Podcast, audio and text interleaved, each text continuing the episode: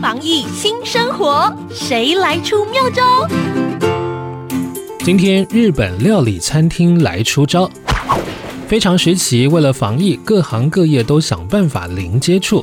这股戒慎恐惧的氛围，加速了宅食经济的市场成长，也点燃了零暗处经济的火苗。台中出现了全台第一家点餐送餐都零接触的日本料理餐厅——大鱼马古罗寿司。除了点餐一化，更斥资五百五十万元建置最新的寿司菜肴输送系统。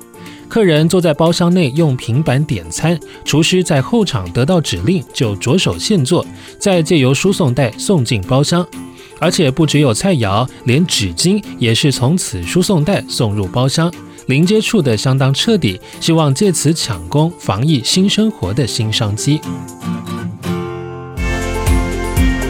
防疫有妙方，让你安心不紧张。